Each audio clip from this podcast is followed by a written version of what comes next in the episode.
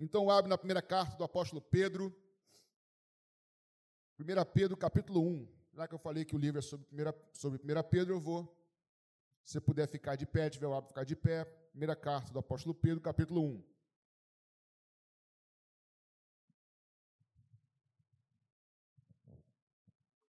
Glória a Deus. Esperar os irmãos acharem. 1 Pedro, lá no finalzinho, tá? Finalzinho da sua Bíblia. Diz assim, o capítulo 1, eu vou ler do verso 3 ao verso número 7. 1 Pedro, capítulo 1, verso 3 ao 7, diz o seguinte: Bendito seja o Deus e Pai de nosso Senhor Jesus Cristo, que, segundo a sua grande misericórdia, nos regenerou para uma viva esperança, mediante a ressurreição de Jesus Cristo dentre os mortos, para uma herança que não pode ser destruída, que não fica manchada, que não murcha e que está reservada nos céus para vocês, que são guardados pelo poder de Deus mediante a fé, para a salvação preparada para ser revelada no último tempo.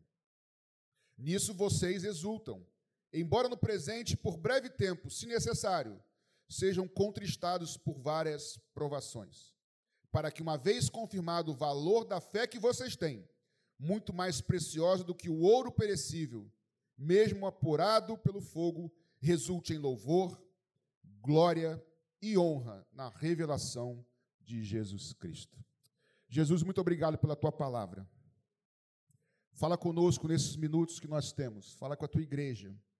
Nós queremos ouvir não a minha, mas a tua voz. Que a tua palavra nos alimente e nos dê força e fé nessa manhã, em nome de Jesus. Amém. Tome, por favor, o seu lugar. Louvado seja o nome do Senhor Jesus. Meus irmãos, como eu disse, o apóstolo Pedro, quando termina a sua carta, ele está dizendo: ó, acabei de escrever sobre a graça de Deus. Tudo que ele escreveu sobre a graça de Deus, tudo que nós temos vem da graça de Deus. Nessa manhã, provavelmente eu não vou falar nada novo para você. Talvez sim, talvez não, mas provavelmente tudo que eu vou dizer, eu vou estar, eu vou estar apenas relembrando vocês. Relembrando a nós, eu também, na verdade. Por quê? O apóstolo Pedro está escrevendo para os seus irmãos num tempo em que eles estão passando por lutas, tribulações, dificuldades, por perseguições, por impossíveis. E quem sabe nessa manhã você que está me ouvindo também não possa estar passando, não esteja passando por lutas, tribulações, dificuldades, impossíveis, incertezas. E eu queria ter a ousadia nessa manhã de usar as palavras do apóstolo Pedro, que foram usadas para trazer renovo para aqueles irmãos, que eu possa ser de alguma maneira porta-voz com as palavras do Pedro trazer palavras de renovo, de esperança para você nessa manhã. Amém, queridos? Porque o, a, o propósito do apóstolo Pedro é esse. Então vamos começar, por favor, Bíblia aberta no seu colo, aberta no mesmo texto. É até um, é um, vou dizer que é um pedido, é uma orientação que eu digo para vocês. Tentem sempre não engolir tudo que você ouve de púlpito. Mesmo na maranata da gente. Mas faça isso aqui como um exercício para que lá fora, em outras igrejas, em rádio, YouTube, tá, você tenha o mesmo princípio de não engolir tudo. Confira se é isso que o texto diz. Confira se é isso que a tua igreja te ensina. Porque nem todos os lugares que se dizem evangélicos ou cristãos são de fato são de fato com conteúdo bíblico e cristão. Então, Bíblia aberta no seu colo, o verso 3 que nós lemos diz: Bendito seja o Deus e Pai de nosso Senhor Jesus Cristo, que, segundo a sua grande misericórdia, nos gerou de novo para uma viva esperança. Primeira coisa que o apóstolo Pedro vai lembrar os seus irmãos. E vou tentar hoje destrinchar esse texto com vocês de maneira mais fácil possível, vou tentar. Esse povo aqui, esses irmãos de Pedro, do Pedro, estavam passando por lutas, como eu disse por dificuldades, por perseguições. E a primeira coisa que Pedro vai lembrar, meus irmãos, Bendito seja o Deus e nosso Pai, que Ele nos gerou de novo. Primeira coisa que Pedro vai lembrar aos seus irmãos, eu queria que o Senhor me ajudasse, que o Espírito Santo te lembrasse nessa manhã, que se você está aqui, se eu estou aqui, mesmo com lutas, mesmo com dificuldades, mesmo com ventos contrários, mesmo com adversidades, se um dia nós entregamos nossas vidas, nosso coração ao Senhor Jesus, Ele nos gerou de novo nós nascemos de novo e nós temos um Pai nos céus. O que, isso quer dizer, pastor? Pedro está lembrando, meus irmãos, no meio da tua luta, você não está sozinho, você tem um Pai. Eu já sei disso, pastor, mas eu também sei. Só que muitas vezes, no meio das minhas lutas, eu preciso lembrar disso, que eu não estou só, porque o meu coração muitas vezes tenta me enganar, me dizendo que eu estou só. Só eu? Sei que muitos. O coração do homem é enganoso. E tenta muitas vezes dizer que eu não vou conseguir, que eu sou fraco, que eu estou sozinho. E Pedro fala: Meus irmãos, nós nascemos de novo. Nós temos um Pai nos céus. Ele veio, Jesus, para o que eram os seus. Mas os seus não o receberam. Mas todos aqueles que o receberam, a saber, aqueles que creem no seu nome, foi-lhes dado o poder de Deus para serem feitos, feitos filhos de Deus. Como filho, você e eu temos um pai. E esse Pai, o Espírito Santo e Deus Filho, eles começaram, ele começou uma obra em nossas vidas. E saiba que Ele é poderoso, Ele é bom e Ele é fiel para completar essa obra que Ele iniciou na sua vida. Você que entrou aqui com o coração se sentindo sozinho, ele te prometeu: eu estarei com você todos os dias. Pastor, mas eu não sinto, mas não é por sentimento, é por fé. Se ele prometeu, ele é fiel, eu estou com você. É por isso que o Pedro começa dizendo: Bendito seja Deus e Pai, porque ele nos gerou de novo. E nos gerou para quê? Verso 3 ainda para uma viva esperança. No meio da tua luta, no meio do teu sofrimento, no meio das tuas angústias, no meio dos ventos contrários, o crente no Senhor sempre tem esperança. O crente no Senhor sabe que a qualquer momento no de repente de Deus, o Senhor se levanta em nosso favor. No tempo dele, na hora dele, ele se levanta em favor do seu filho, da sua filha, da sua igreja. Com o Senhor sempre há esperança. E eu pego uma frase da minha esposa, já que eu sou um ela, posso pegar dela, não é roubo. Se meu é dela, dela é meu, não é roubo, né, irmãos? Ela diz: andar com Jesus é sempre andar na expectativa do milagre. E é exatamente isso, irmãos. Nós fomos regenerados para uma viva esperança, só que essa viva esperança não é exatamente isso. Eu peguei algumas coisas que, que a Bíblia fala, só vou só lançar aqui para você guardar no teu coração. É a esperança do Evangelho, é a esperança de Deus que nunca nos decepciona, é a esperança que nós fomos chamados por Deus, é a esperança que nós servimos a um Deus justo e Ele sempre operará com justiça ao nosso respeito. É a esperança através da qual nós somos salvos. É a esperança de um dia da glória de Deus. É a esperança da vida eterna. É a esperança que um dia Jesus virá em breve nos buscar e nós estaremos eternamente com Ele. É uma viva esperança porque não há impossíveis para o nosso Deus.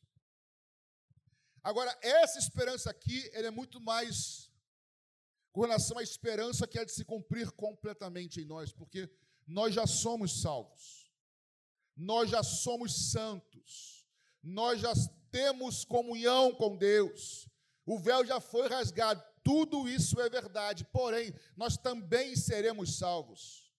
Gente, o pessoal está querendo me embriagar de água aqui hoje, hein? Valeu, cara, valeu. Vou ter que beber, né, irmão? Senão.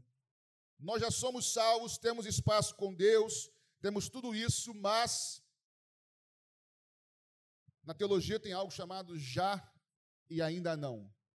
Eu já sou salvo, mas também serei salvo quando ele vier me buscar ou eu morrer no Senhor. Porque se no meio do caminho eu apostatar e me desviar, essa salvação não é completada, não é completa. Eu já sou santo hoje, já sou, porém na eternidade, com o corpo glorificado, é que de fato eu serei perfeitamente, não pecarei mais. Eu já tenho acesso a Deus hoje, mas será pleno na eternidade. Ou seja, eu já tenho. O que, que é a vinda de Jesus? O que, que é o Evangelho? É uma antecipação do futuro.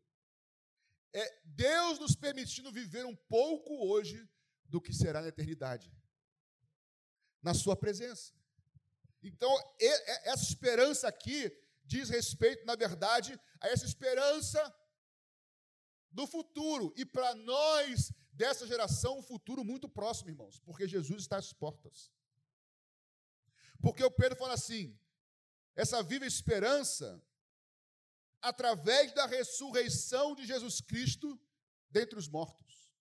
Porque, irmãos, é muito legal dizer que Jesus morreu na cruz por mim. Só que se tivesse parado na cruz, a obra seria pela metade. Mas o teu Jesus, o meu Jesus, o nosso Jesus, a morte não pôde, não pôde detê-lo.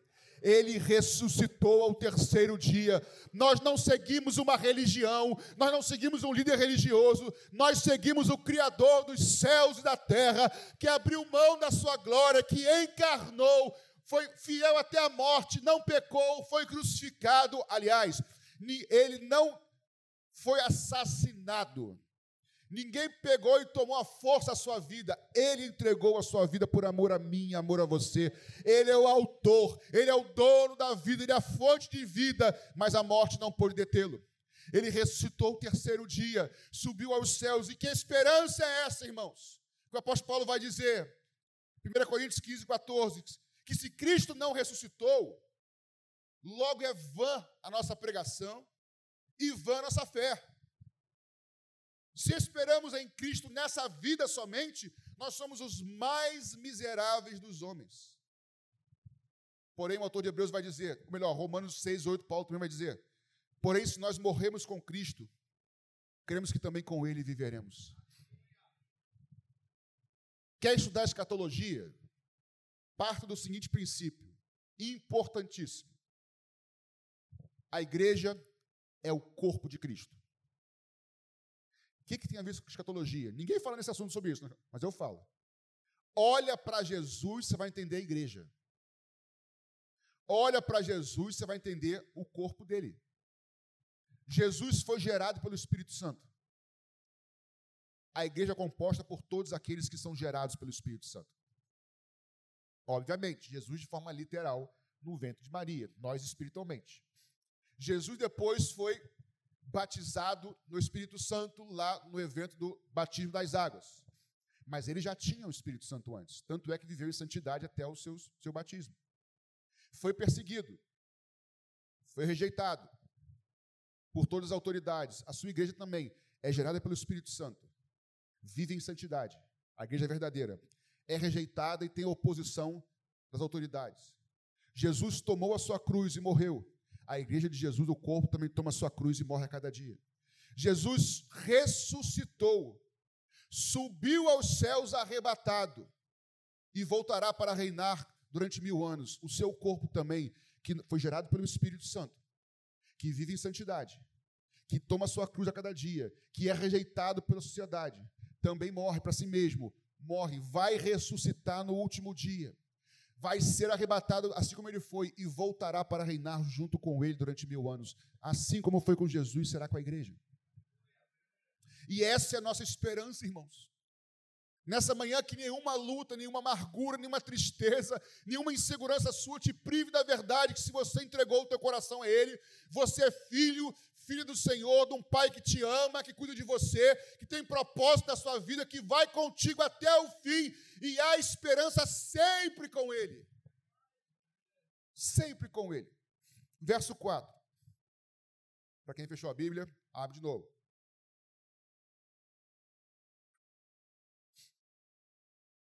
Para uma herança, uma herança incorruptível incontaminável e que não se pode, não pode murchar e que é guardada nos céus para vocês. Essa herança é incorruptível, incontaminável, não murcha e está guardada nos céus para vós. Olhe para mim. Eu não sei você.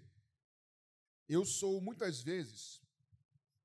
Eu sou não. Eu muitas vezes prego e ensino radicalmente contra, por exemplo, a teologia da prosperidade. Que é uma teologia que não é bíblica, eu vou explicar já já. Hoje o tempo está meu amigo, tá? Às vezes o tempo é meio malequita, que ele corre e a gente fica. Hoje não, hoje está crente o tempo. Não, crente está o pastor que me deu tempo para pregar, na verdade, né? Glória a Deus. Dá honra quem tem honra, né? não é o relógio, não. Lá na Tijuca tem um, tem um relógio que é amigo, porque ele não sei o que acontece, acho que a bateria, ele, ele, ele vai atrasando o relógio. É.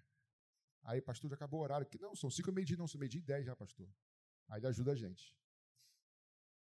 Eu prego contra a teologia da prosperidade, mas eu não sei você. Mas eu muitas vezes me pego contaminado por ela. Querendo todas as respostas para hoje querendo que Jesus solucione todos os meus problemas hoje. Afinal de contas, dizem aí, nós não cremos, mas na prática, cabeça e não cauda. Eu sou crente. Mas será que ser crente é ter todos os seus desejos satisfeitos? Ou isso é ser filho mimado? Você que é pai e mãe, você dá tudo para o seu filho? Que ele quer? Dá tudo para ele? Se você dá, cuidado, está criando um monstrinho em casa. né? Você dá o que ele precisa e um pouco mais também, não dá? Porque você o ama? Ok. Então não vamos confundir o fato de Deus, nosso Pai, nos dar um pouco mais do que precisamos porque Ele nos ama, com o compromisso dele ter que dar tudo que a gente quer. De novo, não vamos confundir o fato de Deus ser Pai, e Ele é Pai, e Ele nos dá o que nós precisamos, e às vezes um pouco mais porque Ele nos ama, porque não é por mérito, é por graça, com Ele ter compromisso obrigação de dar tudo para mim que eu quero que eu peço. Porque se não é falta de fé, está em pecado e não é bem assim. Por que, eu disse isso? O texto está dizendo que nós temos uma herança guardada nos céus para nós. Deixa eu fazer aqui uma explicação rápida. Eu quero que você olhe para mim, por favor, me acompanhe para você entender. Que é fácil eu falar, mas eu quero explicar. Essas teologias que são feitas por aí, que se baseiam é, que o crente é a cabeça, que o crente tem que triunfar e reinar na terra e parará para prosperar e prosperar e prosperar. Isso não tem base bíblica para nós. Vou fazer aqui uma afirmação que você vai falar, oh, mas depois eu explico. Nem tudo que está na Bíblia é bíblico para a gente. De novo. que isso, pastor? Ah, vou dar um exemplo, você vai falar assim, ah, isso é óbvio, pastor. Mas é isso que eu estou falando. Alguém aqui sacrifica bezerro, essas coisas? Não? Animal? Ah, mas isso é óbvio, pastor. Sim, isso é óbvio, mas tem coisas que não são óbvias e a gente faz a mesma coisa. Nessa manhã, vocês foram privilegiados, estão na graça. O pessoal da, aqui da minha esquerda está na graça, o pessoal da direita está na lei. O pessoal da lei aqui, tá? Ou seja, Antigo, ah, é pastor, pastor, né? Antigo Testamento, Novo Testamento, ok? Não vale repreender o pastor. Está pregando. Vamos lá. Como é que é a história resumida do Antigo Testamento? Deus pega um povo, liberta o povo da escravidão do Egito. Me acompanha aqui o povo da lei aqui, ó. Deus pega o povo do Egito, de uma escravidão, liberta o povo e leva o povo por onde? Pelo deserto, com a promessa de uma terra prometida. Correto? Embora eu fale aqui, vale para todo mundo, tá? Então, pega um povo do deserto, livra da escravidão, pelo de... perdão, liberta o povo do Egito da escravidão, leva pelo deserto para a terra prometida. A gente sabe que isso é um símbolo, é uma figura, é um tipo da história da igreja. É, É minha alergia, cara. Obrigado. Eu sou tão paparicado aqui. Eu vou ficar aqui, gente. Mas embora daqui não, cara.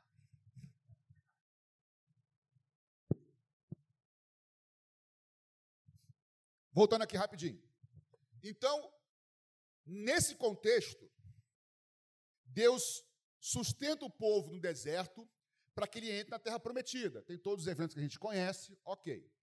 No deserto tem pão caindo do céu, maná, codornizas, tem de dia coluna de nuvem, de noite coluna de fogo, para o povo chegar na terra prometida. Demoram 40 anos por causa da história da rebeldia lá, ok. Eles entram. A terra prometida é a terra que manda leite e mel. Grande fartura. Beleza. O que que faz a transição do Antigo para o Novo Testamento? Quem é a pessoa que faz isso? Jesus Cristo. Porque ele é o Messias, o quê? Prometido. Estamos juntos, irmãos? Pergunta: no deserto, Deus sustentava o povo.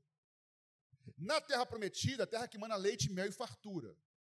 Aí eu pergunto: na terra prometida tem provisão ou tem prosperidade? Na terra prometida. Na terra prometida. Prosperidade. Mas no deserto tem o quê? Tem diferença? Aí vem o Jesus, o Messias prometido. Inaugura a igreja. Perfeito. Nós somos ensinados a orar uma oração do Pai Nosso, que diz: O pão nosso de cada dia nos dai hoje. Está remetendo ao quê? Aonde? No deserto. Porque a vida cristã é no deserto. E assim como o povo tinha uma terra prometida, nós também temos uma terra prometida que não é desse mundo. A nova Jerusalém, a nova Canaã, o nome que for, ou seja, isso tudo aqui, irmãos, é uma figura para o Novo Testamento. Está claro isso, irmãos?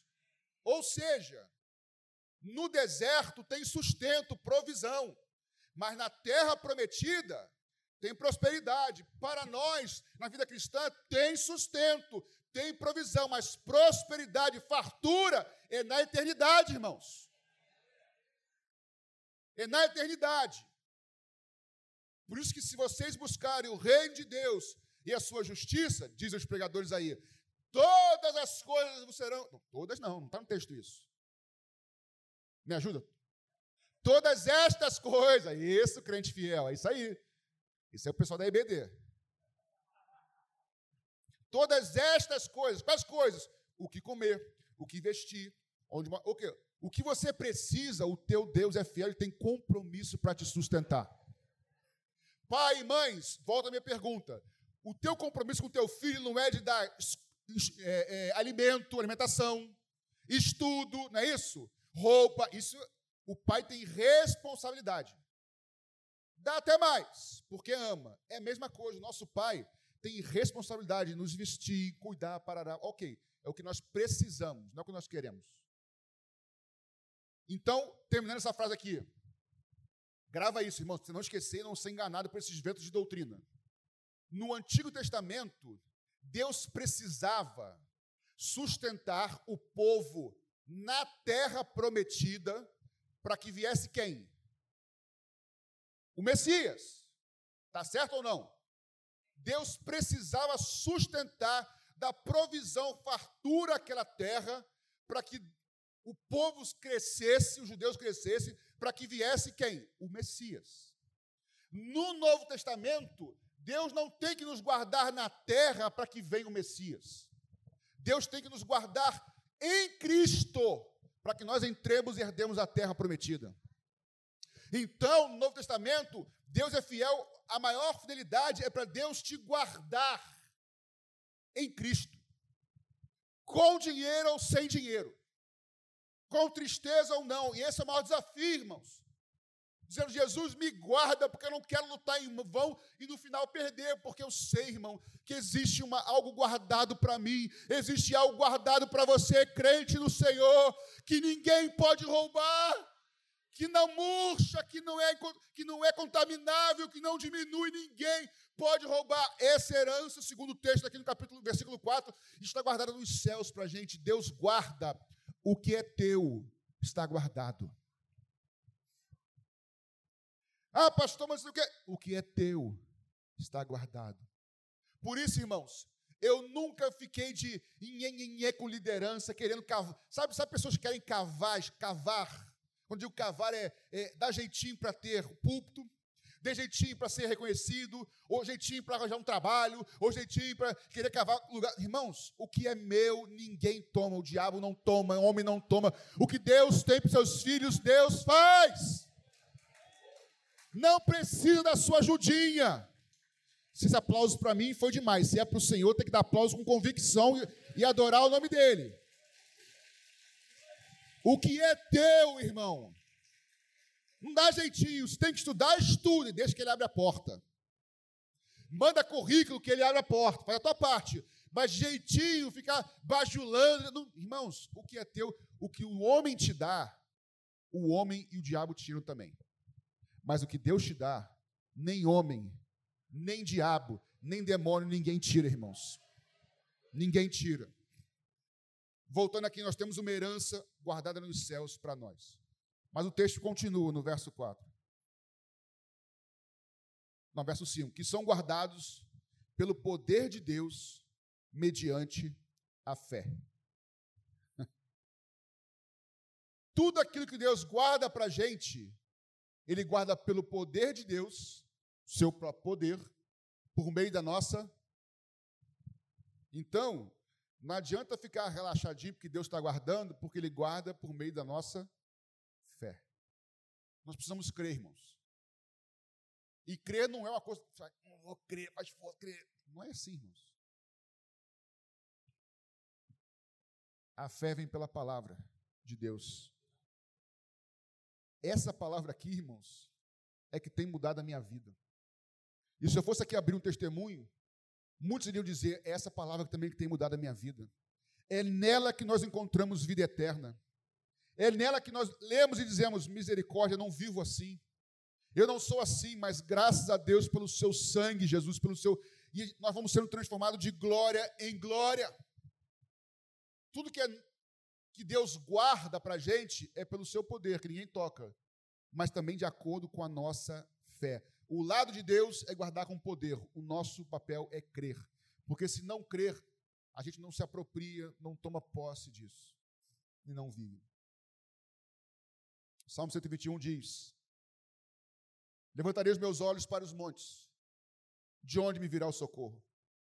O meu socorro vem do Senhor que fez o céu e a terra. Ele não deixará vacilar o teu pé, aquele que te guarda não tosquenejará. Eis que não tosquenejará, nem dormitará o guarda de Israel. O Senhor é quem te guarda. O Senhor guarda a tua sombra, a tua, é a tua sombra à tua direita. O Senhor, o, o sol não te molestará de dia, e nem a lua de noite. O Senhor guardará de você de todo mal, guardará a tua alma. O Senhor guardará a tua entrada e a tua saída, desde agora e para sempre. O Senhor é quem guarda as nossas vidas. O Senhor é quem guarda os nossos bens. O Senhor é quem guarda a nossa família. O Senhor é quem guarda o nosso trabalho. O Senhor é quem guarda todas as áreas, porque se você entregou tudo a Ele, Ele é poderoso para cuidar de cada área da sua vida. Depois, se eu voltar aqui na próxima vez, já que eu li, vou, aqui, eu vou pregar sobre esse texto aqui, uma pregação. O que quer dizer esse texto? É muito interessante, é muito maravilhoso como nosso Deus trabalha. Mas a verdade é que nosso Deus ele é fiel ele faz a parte dele. Então, irmão, faça sua parte, que é crer. Ah, então eu quero crer. Não. Crer é EBD. Estudar a palavra, tirar dúvida, reunião de oração, pedir ajuda, comunhão com a igreja. Isso vai gerando fé em nós. Guardado nos céus para vós mediante a fé. Para a salvação preparada para ser revelada no último tempo. Foi o que eu já disse. Nós já somos salvos, mas seremos de maneira completa no final. Até agora, irmãos, tudo maravilhoso e tudo lindo. Nós temos um Pai que cuida de nós, né? Nós temos promessas de Deus, Ele é fiel para nos sustentar, nós temos uma herança incontaminável, Ele vai voltar, glória a Deus. Mas aí o Pedro continua. Que é a parte não tão legal assim, mas a gente já sabe disso. Verso 6. Nisso vocês exultam, se alegram, embora no presente, por breve tempo, se necessário, sejam contristados por várias provações. Antes de continuar, irmãos, algumas versões dizem no verso 6: Nisso vocês exultam, outros dizem: Nisso vocês se alegram. Exultar, alegrar. Ainda que vocês sejam contristados. Não é meio doido isso, gente? Você está triste? Como é que está essa versão aí? Exatamente. Exultam contristados. É meio que contraditório. Por quê? Meus irmãos, está dizendo aqui o apóstolo Pedro. Vocês têm um pai, ele é fiel, vocês têm uma herança, está guardado por vocês, é para vocês, ele não abandona vocês. Se alegrem nisso, mesmo que por um tempo vocês estejam tristes.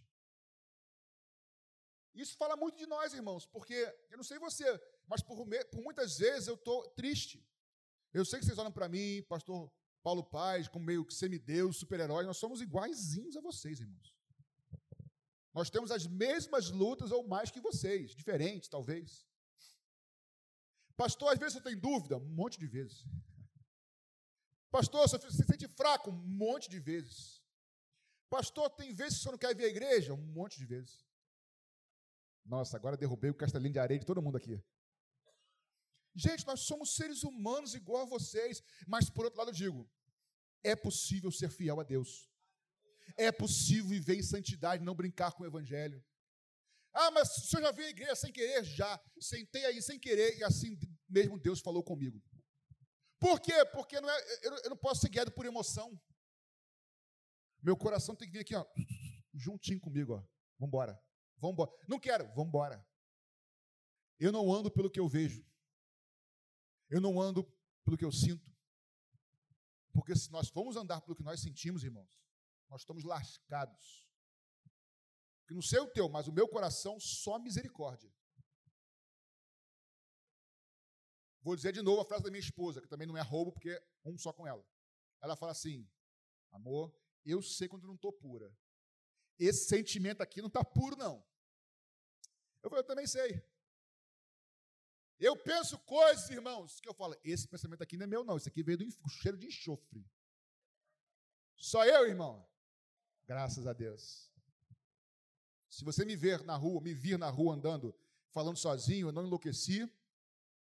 Eu estou repreendendo o demônio, estou clamando a Jesus, ou estou me repreendendo também. Porque, irmão, eu não posso andar pelo que eu sinto. Eu sinto coisa que eu falo, Senhor, eu estou sentindo isso. Eu estou sentindo isso, estou pensando isso, eu faço isso, tá? Mas eu sei que esse sentimento não tem nada a ver com o Senhor, é carne minha, e eu não quero agir por esse sentimento. Porque uma coisa é sentir, outra coisa é dar vazão ao sentimento. E eu falo, Jesus, eu estou com raiva de fulano. Vontade é de. Só pastor. Mas não é que eu não vou fazer porque. Não é, irmãos. Senhor, som dos meus pensamentos. Prova meu coração. Vê se há em mim algum caminho mal. Mas, Senhor, não me deixa como eu estou. Me guia pelo caminho reto. Eu quero me parecer com o meu Senhor.